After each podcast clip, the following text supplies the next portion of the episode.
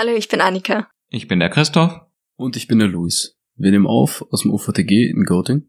Und wir erzählen euch heute etwas über ein ein bisschen anderes Buch. Und zwar ist es schon etwas älter. Es heißt Der Schimmelreiter. Wurde geschrieben von Theodor Storm. Und wir haben hier eine Ausgabe aus dem Westermann Verlag.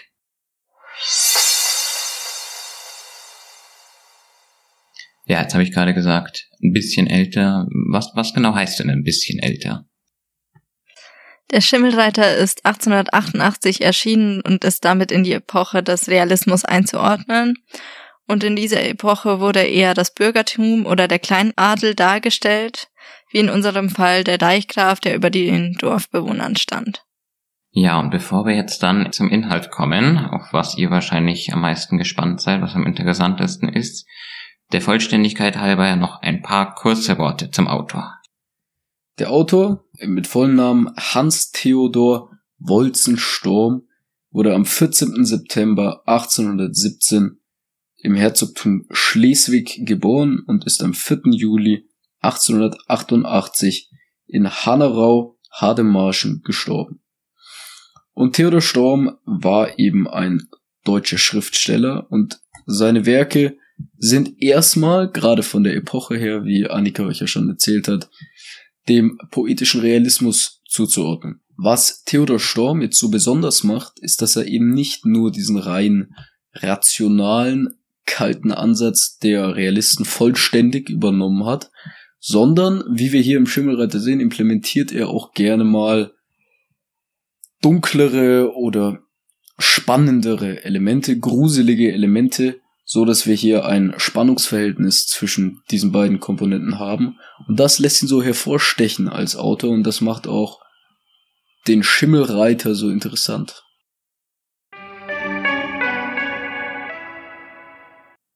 Wenn man jetzt den Namen des Buchs so hört, der Schimmelreiter, kommt einem schon vielleicht was bisschen, ja, gespenstisches, unheimliches in den Kopf.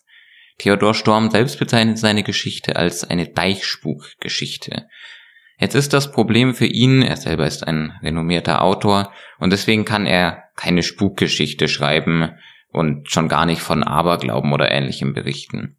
Deshalb hat er sich für den Schimmelreiter was ganz Besonderes einfallen lassen. Und zwar beginnt die Geschichte erstmal ganz normal mit einem Ich-Erzähler. Diesen Ich-Erzähler kann man auch mehr oder weniger mit Sturm gleichsetzen. Und der erzählt von etwas, was er gelesen hat. Und in der Geschichte, die er gelesen hat wiederum, gibt's einen Mann, der im Norden auf den Deichen unterwegs ist, und dem wiederum wird eine andere Geschichte noch erzählt. Und die Geschichte, die diesem Mann erzählt wird, ist letzten Endes die Geschichte, um die sich das Buch dreht, in der der Schimmelreiter entsteht.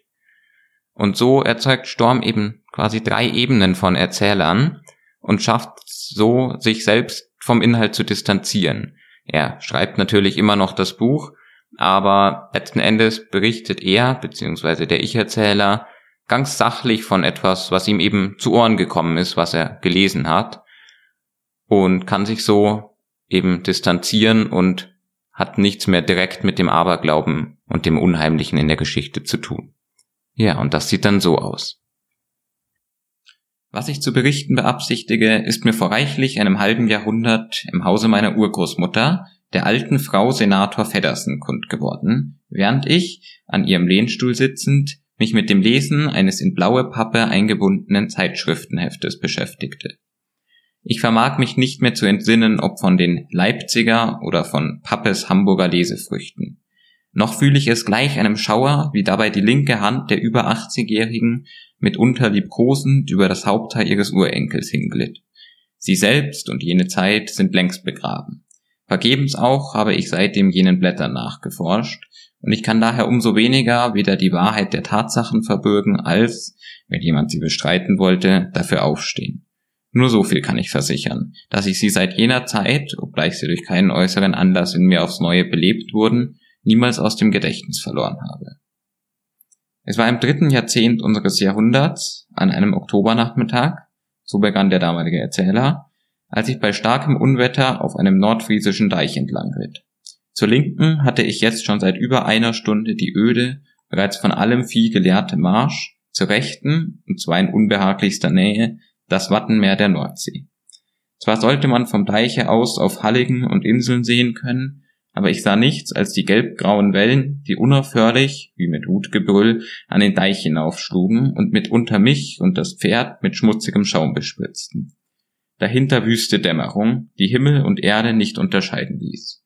Denn auch der halbe Mond, der jetzt in der Höhe stand, war meist von treibendem Wolkendunkel überzogen. Es war eiskalt, meine verklommenen Hände konnten kaum den Zügel halten, und ich verdachte es nicht den Krähen und Möwen, die sich fortwährend krächzend und gackernd vom Sturm ins Land hineintrieben ließen. Die Nachtdämmerung hatte begonnen, und schon konnte ich nicht mehr mit Sicherheit die Hufe meines Pferdes erkennen. Keine Menschenseele war mir begegnet. Ich hörte nichts als das Geschrei der Vögel, wenn sie mich oder meine treue Stute fast mit den langen Flügeln streiften, und das Toben von Wind und Wasser. Ich leugne nicht, ich wünschte mich mitunter ins sichere Quartier. Das Wetter dauerte jetzt in den dritten Tag, und ich hatte mich schon über Gebühr von einem mir besonders lieben Verwandten auf seinem Hof halten lassen, den er in einer der nördlicheren Harden besaß. Heute aber ging es nicht länger. Ich hatte Geschäfte in der Stadt, die auch jetzt wohl noch ein paar Stunden weit nach Süden vor mir lag. Und trotz aller Überredungskünste des Vetters und seiner lieben Frau, trotz der schönen selbstgezogenen Perinette und Grand Richard Äpfel, die noch zu probieren waren, am Nachmittag war ich davon geritten. Wart nur, bis du ans Meer kommst, hatte er noch an seiner Haustür nachgerufen. Du kehrst noch wieder um, dein Zimmer wird dir vorbehalten. Und wirklich, einen Augenblick, als eine schwarze Wolkenschicht es pechfinster um mich machte und gleichzeitig die heulenden Böen mich samt meiner Stute vom Deich herabzudrängen suchten, fuhr es mir wohl durch den Kopf. Sei kein Narr, kehr um und setz dich zu deinen Freunden ins warme Nest. Dann aber fiel's mir ein, der Weg zurück war wohl noch länger als der nach meinem Reiseziel, und so trabte ich weiter, den Kragen meines Mantels um die Ohren ziehend. Jetzt aber kam auf dem Deiche etwas gegen mich heran. Ich hörte nichts, aber immer deutlicher, wenn der halbe Mond ein karges Licht herabließ, glaubte ich, eine dunkle Gestalt zu erkennen. Und bald, da sie näher kam, sah ich es. Sie sah auf, auf einem Pferde, einem hochbeinigen, hageren Schimmel. Ein dunkler Mantel flatterte um ihre Schultern, und im Vorbeifliegen sahen mich zwei brennende Augen aus einem bleichen Antlitz an. Wer war das? Was wollte der? Und jetzt fiel mir bei, ich hatte keinen Hufschlag, kein Keuchen des Pferdes vernommen. Und Ross und Reiter waren doch hart an mir vorbeigefahren. In Gedanken darüber ritt ich weiter, aber ich hatte nicht lange Zeit zum Denken, schon fuhr es von rückwärts wieder an mir vorbei. Mir war, als streifte mich der fliegende Mantel, und die Erscheinung war, wie das erste Mal, lautlos an mir vorübergestoben. Dann sah ich sie fern und ferner vor mir. Dann war's, als sähe ich plötzlich ihren Schatten an der Binnenseite des Deichs hinuntergehen. Etwas zögernd ritt ich hinterdrein. Als ich jene Stelle erreicht hatte, sah ich hart am Deich im Koge unten das Wasser einer großen Wehle blinken. So nennen sie dort die Brüche, welche von den Sturmfluten in das Land gerissen werden und die dann meist als kleine, aber tiefgründige Teiche stehen bleiben. Das Wasser war, trotz des schützenden Deichs, auffallend unbewegt. Der Reiter konnte es nicht getrübt haben. Ich sah nichts weiter von ihm. Aber ein anderes sah ich, das ich mit Freuden jetzt begrüßte. Vor mir, von unten aus dem Kroge, schimmerten eine Menge zerstreuter Lichtscheine zu mir herauf. Sie schienen aus jenen langgestreckten friesischen Häusern zu kommen, die vereinzelt auf mehr oder minder hohen Werften lagen.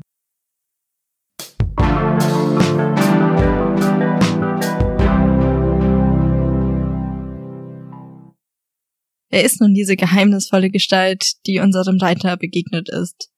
Nach dieser Begegnung findet unser Reiter einen Weg in ein Wirtshaus und fragt dort die Menschen, was es mit dieser Begegnung auf sich hat. Und es wird ihm auch nach kurzem Zögern erzählt, was sich vor vielen Jahren ereignet hat. Und in der Geschichte, die die Dorfbewohner ihm erzählen, geht es um Hauke Hein, einen Jungen, der in einem kleinen Dorf aufgewachsen ist der sich auch sehr für die Deiche dort interessiert, die ihn und die Dorfbewohner vor einer Überflutung schützen sollen.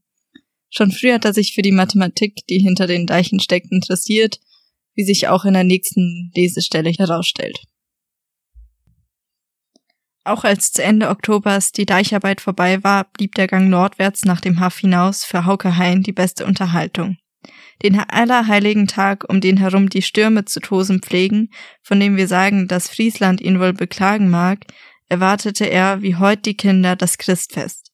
Stand eine Springflut bevor, so konnte man sicher sein, er lag trotz Sturm und Wetter weit draußen am Deiche Mutterseelen allein. Und wenn die Möwen gackerten, wenn die Wasser gegen den Deich tobten und beim Zurückrollen ganze Fetzen von der Grasdecke mit ins Meer hinabrissen, dann hätte man Haukes zorniges Lachen hören können. Ihr könnt nichts Rechtes, schrie er in den Lärm hinaus, so wie die Menschen auch nichts können und endlich oft im Finstern trabte er aus der weiten Öde den Deich entlang nach Hause, bis seine aufgeschossene Gestalt die niedrige Tür unter seines Vaters Rohrdach erreichte hatte und darunter durch in das kleine Zimmer schlüpfte. Manchmal hätte er eine Faust voll Kleierde mitgebracht, dann setzte er sich neben den Alten, der ihn jetzt gewähren ließ, und knietete bei dem Schein der dünnen Unschlittkerze.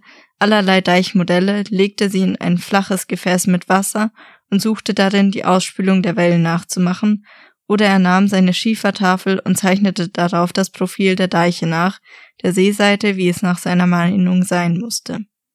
Mit denen zu verkehren, die mit ihm auf der Schulbank gesessen hatten, fiel ihm nicht ein. Auch schien es, als ob ihnen an dem Träumer nichts gelegen sei. Als es wieder Winter geworden und der Frost hereingebrochen war, wanderte er noch weiter, wohin er früher nie gekommen, auf den Deich hinaus, bis die unabsehbare eisbedeckte Fläche der Watten vor ihm lag.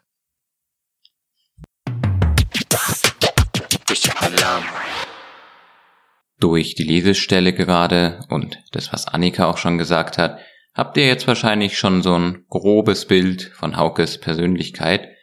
Nachdem er eben nun mal die Hauptperson ist und weil Luis ihn so besonders spannend findet, frage ich jetzt nochmal, was ist es, was ihn so besonders macht und ihn eben als Hauptcharakter auszeichnet.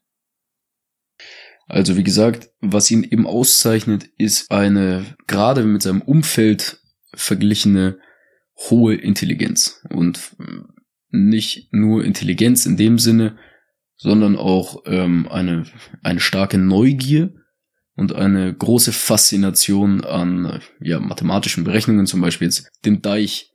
Wobei das ja doch eher ungewöhnlich ist für jemanden aus einfachen Verhältnissen, wie es Hauke eben doch letzten Endes auch ist.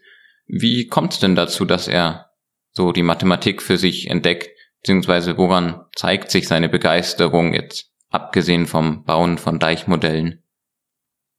Ähm, relativ am Anfang, da findet Hauke ein Buch auf dem Dachboden ähm, des Hauses, in dem er mit seinem Vater lebt. Und dieses Buch befasst sich mit Mathematik. Mathematik, die Hauke nicht nachvollziehen kann. Und sein Vater kann es ihm auch nicht erklären. Das heißt, sein einziger Ausweg wäre jetzt, dieses Buch zu lesen, um es zu verstehen. Problem ist nur, das Buch ist auf Niederländisch geschrieben. Das wäre jetzt die normale Reaktion gewesen. Wahrscheinlich würde man das Buch zurücklegen auf den Dachboden und entweder das Thema wieder vergessen oder versuchen, sich das anderweitig irgendwie zu erklären. Was Hauke eben macht, ist, er arbeitet sich sukzessiv durch dieses Buch und bringt es dann am Ende fertig, nicht nur ein valides Verständnis ähm, des Inhaltes des Buches zu haben, sondern auch von der niederländischen Sprache. Okay, wir haben also jetzt einen intelligenten Jungen aus dem Dorf, der es dann auch schafft, sich damit hochzuarbeiten. Aber es gibt ja jetzt doch einige intelligente Leute.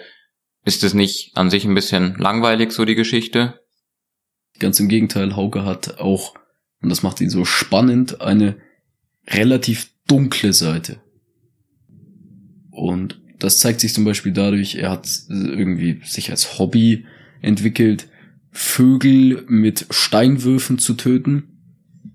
Allein dieses Hobby ist ja jetzt erstmal was Fragliches, aber das treibt das Ganze noch nicht mehr auf die Spitze, sondern was dann passiert, und das ist so der Initiator der darauf folgenden Geschichte, als er eines Tages von einem dieser Trips zurückkommt, kommt er an dem Haus von einer weiteren wichtigen Figur in diesem Buch vorbei, nämlich Trin Jans.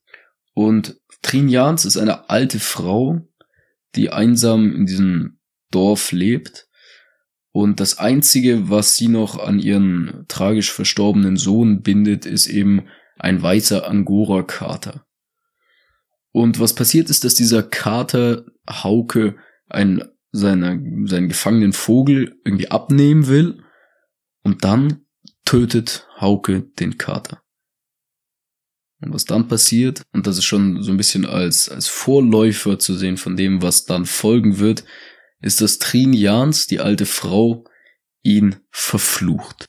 Eine andere Geschichte, die weiter erläutert, dass Hauke auch, naja, sagen wir mal, Schattierungen in seiner Persönlichkeit hat, ist, was später passiert, nämlich, dass drei Männer tot gefunden werden und alle Leute wundern sich und gehen davon aus, dass sie schon im Winter gestorben sind und die ganze Zeit rumlagen auf der Eisfläche. Und was Hauke macht, ist, er stiehlt sich davon, als ihn keiner bemerkt und er läuft auf diese Eisfläche hinauf, wo sie tot gefunden wurden und schaut dann fasziniert dunklen Gestalten zu, die er im Nebel herumtanzen sieht. Ja, und dieser Aspekt der Dunkelheit in Haukes Leben und Seele zieht sich durch das gesamte Buch. Naja, das klingt doch schon mal ganz spannend. Damit haben wir schon mal einen Hauptcharakter, der ja durchaus eine interessantere Persönlichkeit hat, wo man sich vorstellen kann, dass sich daraus eine spannende Geschichte entwickelt. Jetzt fehlt bloß noch irgendwie, ich nenne es mal die letzte Zutat, wodurch aus diesem spannenden Charakter dann auch wirklich eine spannende Handlung entsteht. Was ist das? Sein Ehrgeiz. Was ihn ja auszeichnet durch seine Intelligenz ist, dass er erkennt, dass der Deich seiner Meinung nach nicht ausreichend ist oder falsch gebaut ist und dass man das alles besser machen könnte. Und was er daraus schließt, ist, dass er gerne Deichgraf werden will. Und das sagt ja eine ganze Menge aus über einen Jungen, der erstmal nicht in Verhältnissen aufwächst, wo so eine Position jetzt mal die offensichtlichste Wahl wäre. Ja, aber wie es zu erwarten ist, was aber letztendlich eben doch den Grundstein der weiteren Geschichte bildet, kommt es dann tatsächlich dazu, dass er aufgrund seiner frühen Begeisterung für Mathematik und Deiche, seine Überzeugung darin auch besser zu sein als andere und, wie wir gerade gehört haben, eben sein Ehrgeiz, ja, es schafft, in das Deichgrafen-Business einzusteigen, wie wir jetzt hier lesen. Das langgestreckte Haus des Deichgrafen war durch seine hohe Werfte, besonders durch den höchsten Baum des Dorfes, eine gewaltige Esche, schon von weitem sichtbar. Der Großvater des jetzigen, der erste Deichgraf des Geschlechts, hatte in seiner Jugend eine solche Osten der Haustür hier gesetzt. Aber die beiden ersten Anpflanzungen waren vergangen, und so hatte er an seinem Hochzeitsmorgen diesen dritten Baum gepflanzt, der noch jetzt mit seiner immer mächtiger werdenden Blätterkrone in dem hier unablässigen Winde wie von alten Zeiten rauschte. Als nach einer Weile der lang aufgeschossene Hauke die hohe Werfte hinaufstieg, welche an den Seiten mit Rüben und Kohl bepflanzt war, sah er droben die Tochter des Hauswirts neben der niedrigen Haustür stehen. Ihr einer etwas hagerer Arm hing schlaff herab, die andere Hand schien im Rücken nach dem Eisenring zu greifen, von denen je einer zu beiden Seiten der Tür in der Mauer war, damit, wer vor das Haus ritt, sein Pferd daran befestigen könne. Die Dirne schien von dort ihre Augen über den Deich hinaus nach dem Meer zu haben, wo an dem stillen Abend die Sonne eben in das Wasser hinabsank und zugleich das bräunliche Mädchen mit ihrem letzten Schein vergoldete. Hauke stieg etwas langsamer an der Werfte hinan und dachte bei sich, so ist sie nicht so dösig. Dann war er oben. Guten Abend auch, sagte er, zu ihr tretend. Wonach guckst du denn mit deinen großen Augen, Jungfer Elke? Nach dem, erwidert sie, was hier alle Abend vor sich geht, aber hier nicht alle Abend just zu sehen ist. Sie ließ den Ring aus der Hand fallen, dass er klingend gegen die Mauer schlug. Was willst du, Hauke Hein? frug sie. Was dir hoffentlich nicht zuwider ist, sagte er. Dein Vater hat seinen Kleinknecht fortgejagt, da dachte ich bei euch in Dienst. Sie ließ ihre Blicke an ihm hinunterlaufen. Du bist noch so etwas schlanterig, Hauke, sagte sie, aber uns dienen zwei feste Augen besser als zwei feste Arme.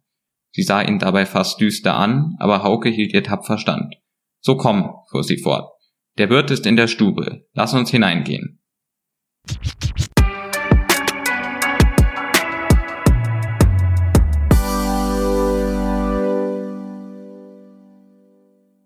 Ja, und neben seinem Job als Kleinknecht des Deichgrafen, den Hauke hier bekommt, passiert in der Szene noch was anderes Wichtiges. Und zwar lernt er, wie wir gerade gehört haben, Elke kennen, die Tochter des Deichgrafen. Was Elke eben auszeichnet, ist ihre, wie Hauke sie auch hat, Faszination für die Mathematik. und ein bisschen gehobeneres Verständnis für die Vorgänge im Dorf und grundsätzlich im Leben. Was dann passiert ist, dass Hauke Elke heiratet und sie bekommen ein Kind. Dieses Kind, was sie Wienke nennen, ist behindert, aber das stärkt in der Geschichte die Bindung zwischen Hauke und Elke nur noch mehr. Als letztes stelle ich euch noch den Widersacher der Geschichte vor, den wir natürlich ganz klassisch haben. Der Widersacher ist nie in der Position, tatsächlich relevanten Schaden zufügen zu können, aber er bleibt von fast Anfang bis zum äh, letzten Ende ein Dorn in Haukes Auge. Und dieser Mann heißt Ole Peters. Ole Peters ist Großknecht und auf Haukes Weg zum Deichgrafen lernen die beiden sich dann eben kennen, aber nicht ganz auf die positive Art und Weise. Und jetzt stellt sich natürlich die Frage, was ist Haukes weiterer Plan? Ihr habt jetzt schon mal so einen groben Überblick bekommen, aber was passiert jetzt, nachdem er eben noch ein junger Mann ist, der bei seinem Vater lebt? Ja, was passiert ist, dass Hauke sich zum Deichgrafen hocharbeitet, beziehungsweise also erst ist er eben ein Kleinknecht. Da lernt er schon seinen Widersacher Ole Peters kennen. Und dann hilft er dem Deichgrafen immer mehr bei so mathematischen Aufgaben, bei Verwaltungsaufgaben, bis er dann letztendlich durch die Heirat mit Elke zum realen Deichgrafen wird. Ja, und ein grundsätzliches Problem mit ja, Monarchien und jetzt ganz speziell in dem Fall mit dem Deichgrafenamt ist, dass es erstmal primär durch Vererbung weitergegeben wird. Und da ist es jetzt so, dass der Deichgraf, der momentan regiert vor Hauke, eher Kompetenzmangel hat in den Verwaltungsaufgaben. Und Hauke hat jetzt eben die Aufgabe, klarzustellen, dass bei ihm nicht nur dadurch, dass er jetzt die Elke geheiratet hat, ähm, seine Kompetenz allein dadurch gerechtfertigt wird, sondern dass es auch einen Grund gibt, warum er eben ein guter Deichgraf ist. Aber wie genau macht er das? Annika? Früher hatte sich ja Hauke Hein schon mit den Deichen beschäftigt und wie sie aufgebaut waren. Und jetzt, wo er endlich Deichgraf war, wollte er selber einen Damm bauen, der die Dorfbewohner besser schützen sollte und wodurch er auch etwas der Nachwelt hinterlassen kann und auch um den Dorfbewohnern zu zeigen, er kann etwas als Deichgraf und ist nicht nur Deichgraf geworden, weil er Elke geheiratet hat.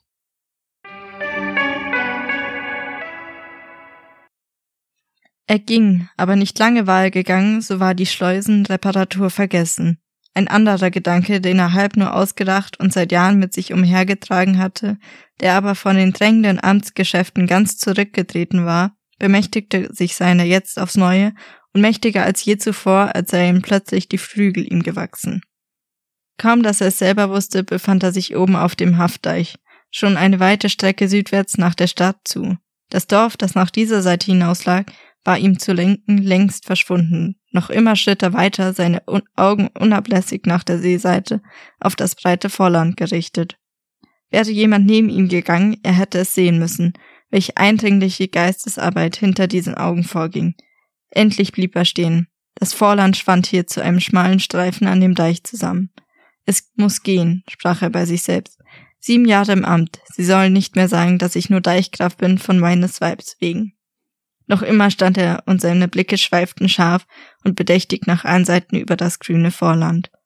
Dann ging er zurück, bis auch hier ein schmaler Streifen grünen Weidelands die vor ihm liegende breite Landfläche ablöst. Hart an dem Deiche aber schoss ein starker Meeresstrom durch diese, der fast das ganze Vorland von dem Festlande trennte und zu einer Hallig machte. Eine rohe Holzbrücke führte nach dort hinüber, damit man mit Vieh und Heu und Getreidewagen hinüber und wieder zurückgelangen könne. Jetzt war es Ebbzeit und die goldenen Septembersonne glitzerte auf dem etwa hundert Schritte breiten Schlickstreifen und auf dem tiefen Priel in seiner Mitte, durch den auch jetzt das Meer noch seine Wasser trieb. Das lässt sich dämmen, sprach Hauke bei sich selber, nachdem er diesem Spieler eine Zeit lang zugesehen. Dann blickte er auf und von dem Deiche, auf dem er stand, über den Priel hinweg zog er in Gedanken eine Linie längs dem Rande des abgetrennten Landes, nach Süden herum und ostwärts wiederum zurück. Über die dortige Fortsetzung des Prieles an den Deich heran. Die Linie aber, welche er unsichtbar gezogen hatte, war ein neuer Deich, neu auch in der Konstruktion seines Profils, welches bis jetzt nur noch in seinem Kopf vorhanden war. Das gäbe einen Kog von circa 1000 D-Mark, sprach er lächelnd zu sich selber. Nicht groß just, aber. Eine andere Kalkulation überkam ihm.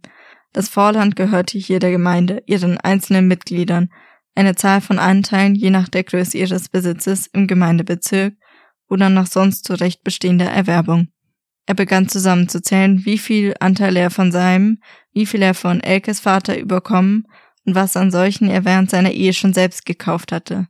Teils in dem dunklen Gefühle eines künftigen Vorteils, teils bei Vermehrung seiner Schafzucht.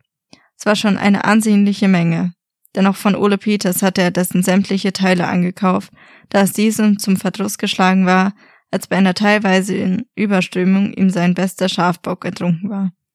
Aber das war ein seltsamer Unfall gewesen, denn soweit Haukes Gedächtnis reichte, waren selbst bei hohen Fluten dort nur die Ränder überstürmt worden. Welch treffliches Weide- und Kornland musste es geben und von welchem Werte, wenn das alles von seinem neuen Deich umgeben war. Wie ein Rausch stieg es ihm ins Gehirn, aber er presste die Nägel in seine Handflächen und zwang seine Augen, klar und nüchtern zu sehen, was dort vor ihm lag. Eine große, deichlose Fläche, Wer wusste es, welchen Stürmen und Fluten schon in den nächsten Jahren preisgegeben, an deren äußersten Ränder jetzt ein Trupp von schmutzigen Schafen langsam grasend entlang wanderte. Dazu für ihn ein Haufen Arbeit, Kampf und Ärger. Trotz alledem, als er vom Deich hinab und den Fußsteig über die Fenne über seine Werfte zuging, ihm war es, als brächte er einen großen Schatz mit sich nach Hause. Auf dem Flur trat Elke ihm entgegen. Wie war es mit der Schleuse? frug sie. Er sah mit geheimnisvollen Lächeln auf sich nieder. Wir werden bald eine andere Schleuse brauchen, sagte er, und Siegeln und einen neuen Deich. Ich versteh dich nicht, entgegnete Elke, während sie in das Zimmer ging. Was willst du, Hauke? Ich will, sagte er langsam und hielt dann einen Augenblick inne. Ich will, dass das große Vorland, das unseren Hofstadt gegenüber beginnt und dann nach Westen ausgeht, zu einem festen Koge eingedeicht werde. Die hohen Fluten haben fast ein Menschenalter uns in Ruhe gelassen. Wenn aber eine von den Schlimmen wiederkommt und den Anwachs stört, so kann man mit einem Mal die ganzen Herrlichkeit zu Ende sein. Nur der alte Schlendrien hat das bis heute so lassen können. Sie sah ihn voll Erstaunen an. So schiltst du dich ja selber, sagt sie. Das tue ich, Elke. Aber es war bisher auch so viel anderes zu beschaffen. Ja, Hauke, gewiss, du hast genug getan. Er hatte sich in den Lehrstuhl des alten Leichgrafen gesetzt und seine Hände griffen fest um beide Lehen. Hast du denn guten Mut dazu? frug ihn sein Weib.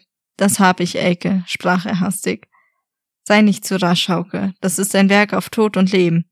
Und fast alle werden dir entgegen sein. Man wird dir deine Mühe und Sorg nicht danken. Er nickte. Ich weiß, sagte er. Und wenn es nun nicht gelänge, rief sie wieder, von Kindsbein an habe ich gehört, der Priel sei nicht zu stopfen und darum dürfe nicht daran gerührt werden. Das war ein Vorwand für die Faulen, sagte Hauke. Weshalb dann sollte man den Priel nicht stopfen können? Das hört ich nicht. Vielleicht weil er gerade durchgeht. Die Spülung ist zu stark. Eine Erinnerung überkam sie, und ein fast schelmisches Lächeln brach aus ihren ernsten Augen. Als ich Kind war, sprach sie, hörte ich einmal die Knechte darüber reden. Sie meinten, wenn ein Damm dort halten solle, müsse was Lebendiges da hineingeworfen und mit verdämmt werden. Beim Deichbau auf der anderen Seite vor wohl hundert Jahren sei ein Zigeunerkind verdämmt worden, das sie um schweres Geld der Mutter abgehandelt hätten. Jetzt aber würde wohl keine ihr Kind verkaufen. Hauke schüttelte den Kopf. Da ist es gut, dass wir keins haben. Sie würden es sonst noch schier von uns verlangen. Sie sollten's nicht bekommen, sagte Elke und schlug wie in Angst die Arme über ihren Leib. Und Hauke lächelte, doch sie frug noch einmal. Und die ungeheuren Kosten, hast du das bedacht? Das habe ich, Elke. Was wird dort herausbringen wird, sie bei Weitem überholen. Auch die Erhaltungskosten des alten Deiches gehen für ein gut Stück in den neuen unter. Wir arbeiten ja selbst und haben über 80 Gespanne in der Gemeinde und an jungen Fäusten hier ist auch kein Mangel soll's mich wenigstens nicht umsonst zum Deichgrafen gemacht haben, Elke. Ich will Ihnen zeigen, dass ich hier einer bin. Sie hatten sich vor ihm niedergehuckt und ihn sorgenvoll angeblickt. Nun erhob sie sich mit einem Seufzer. Ich muss weiter zu meinem Tagewerk, sagte sie, und ihre Hand strich langsam über seine Wange. Tu das denn, Hauke. Amen, Elke, sprach er mit einem ernsten Lächeln. Arbeit ist für uns beide da.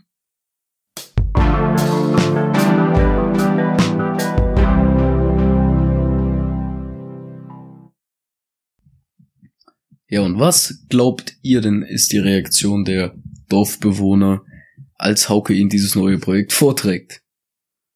Ja, wie man jetzt vielleicht schon rauslesen konnte, was zu erwarten wäre, wäre eine eher negative, emotionalere Reaktion der Dorfbewohner bezüglich des Projektes.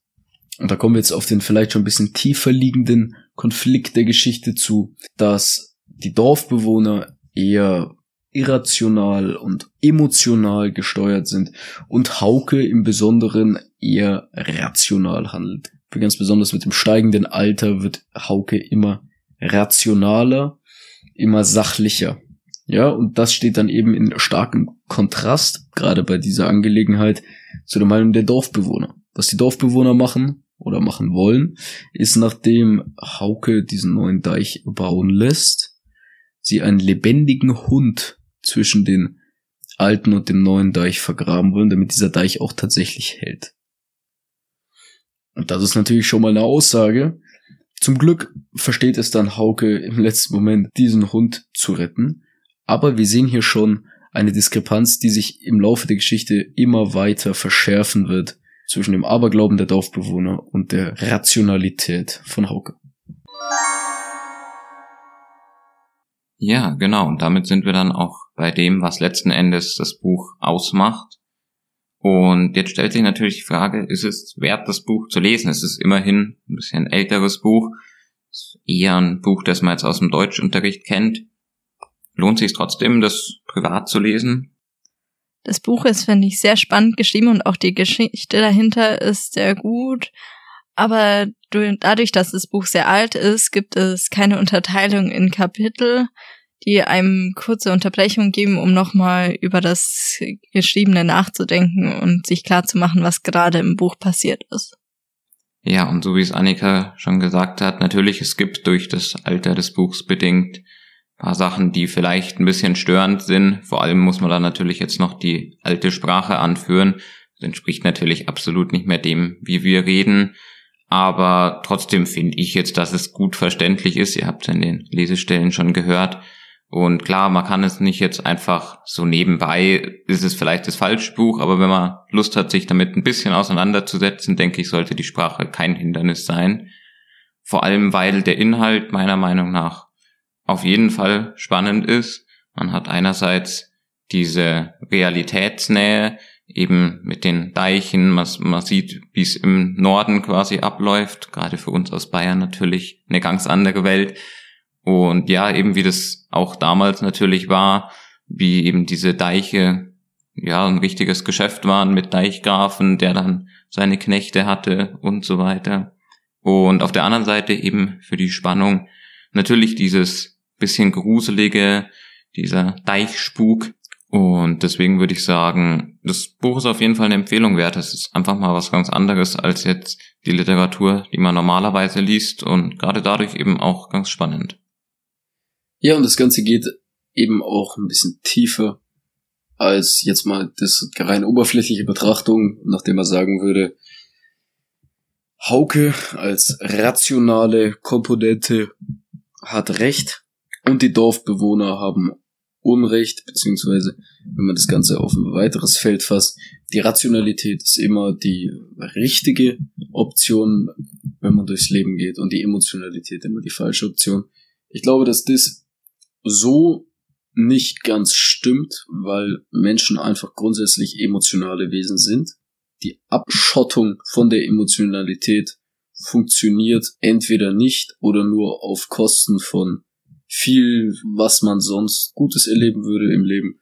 Es macht meiner nach keinen Sinn, sich da vollständig abzuschotten. Aber man muss versuchen, irgendwie einen Mittelweg zu finden, vielleicht seine grundsätzlichen Zielsetzungen zwar der Emotionalität überlässt, aber in akuten, relevanten Entscheidungen rational, und zwar so rational wie nur irgendwie möglich, versucht zu handeln. Und was eben passiert, wenn man nicht rational handelt im Moment, zeigt sich vielleicht am besten hier in dieser Geschichte.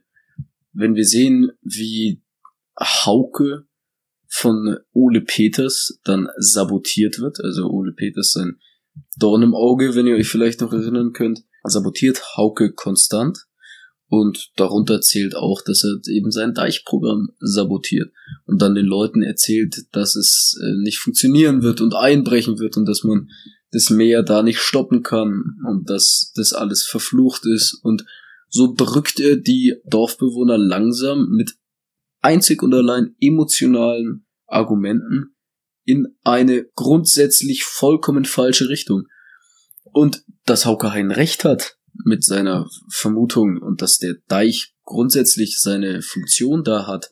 Und es zeigt sich dadurch, dass wir nicht vergessen dürfen, dass ja unser Erzähler 100 Jahre später, also circa 100 Jahre später, in das Wirtshaus geht und an dem Hauke Haien Deich vorbeireitet, der bis dahin das Dorf wunderbar geschützt hat.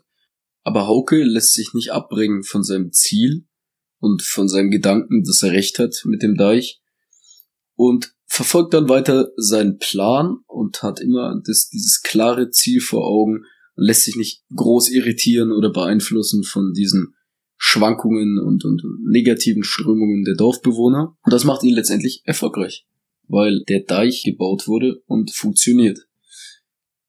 Und deswegen ist Hauke hier mein persönlicher absoluter Lieblingscharakter des gesamten Buches.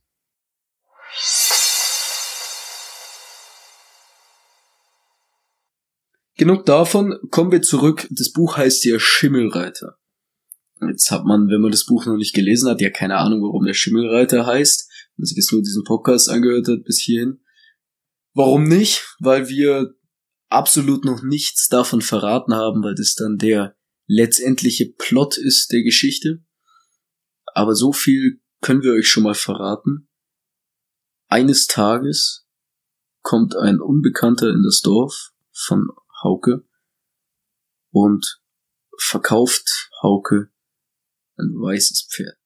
Was hat es mit einem weißen Pferd auf sich? Und vor allem, warum benutzt Theodor Storm in seinem Buch weiße Tiere? Das wäre nämlich einmal der weiße Kater und dann der Schimmel. Die Symbolik dahinter, und er hat tatsächlich damit eine Symbolik beabsichtigt, ist, dass die weißen Tiere ähm, etwas Dunkles, etwas Unheilvolles ankündigen sollen. Er spricht zum Beispiel, unabhängig von den Tieren, bereits sehr jung in dem Buch vom weißen Tod. Und diese metaphorische Linie zieht er relativ subtil durch sein ganzes Buch fort. Und das ist auch etwas, was Hauke damit immer weiter verfolgt. Und ja, wir haben hier eben die Symbolik der weißen Tiere als etwas Unheilvolles, als etwas Schlechtes, was er letztendlich für Hauke auch sich so bewahrheiten wird.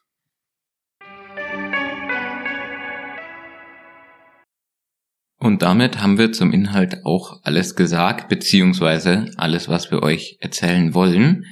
Der Schimmelreiter ist die Geschichte von einem Jungen, der in eher einfachen Verhältnissen aufwächst und aber einen Traum hat. Er möchte Deichgraf werden und ja, durch mathematisches Geschick und Fleiß schafft es auch, das zu erreichen und macht dann aber auch, als er schon Deichgraf ist, weiter, möchte seinen eigenen Damm bauen, der noch viel besser hält, als die, die es zuvor gab. Und das Ganze wird aber begleitet von eben dieser bisschen gespenstischen Atmosphäre, sei es gleich zu Beginn des Buchs eben der Reiter, der lautlos an unserem Erzähler vorbeireitet, sei es der Fluch der Alten, der auf ihm lastet, oder auch die Leichen, die gefunden werden. All das erzeugt eben dieses bisschen Unheimliche, was immer mitschwingt in der Geschichte und eben auch so spannend macht. Wir können auf jeden Fall sagen, es war spannend mal, sich mit so einem Buch zu beschäftigen. Es ist einfach mal was anderes, was man nicht alle Tage liest. Und wenn ihr wissen wollt, wer denn nun der Schimmelreiter ist, was aus Hauke Hain und seinen Deichen wird, können wir euch nur empfehlen, kauft euch das Buch, lest selber und damit bleibt mir nur noch übrig zu sagen, danke fürs Zuhören.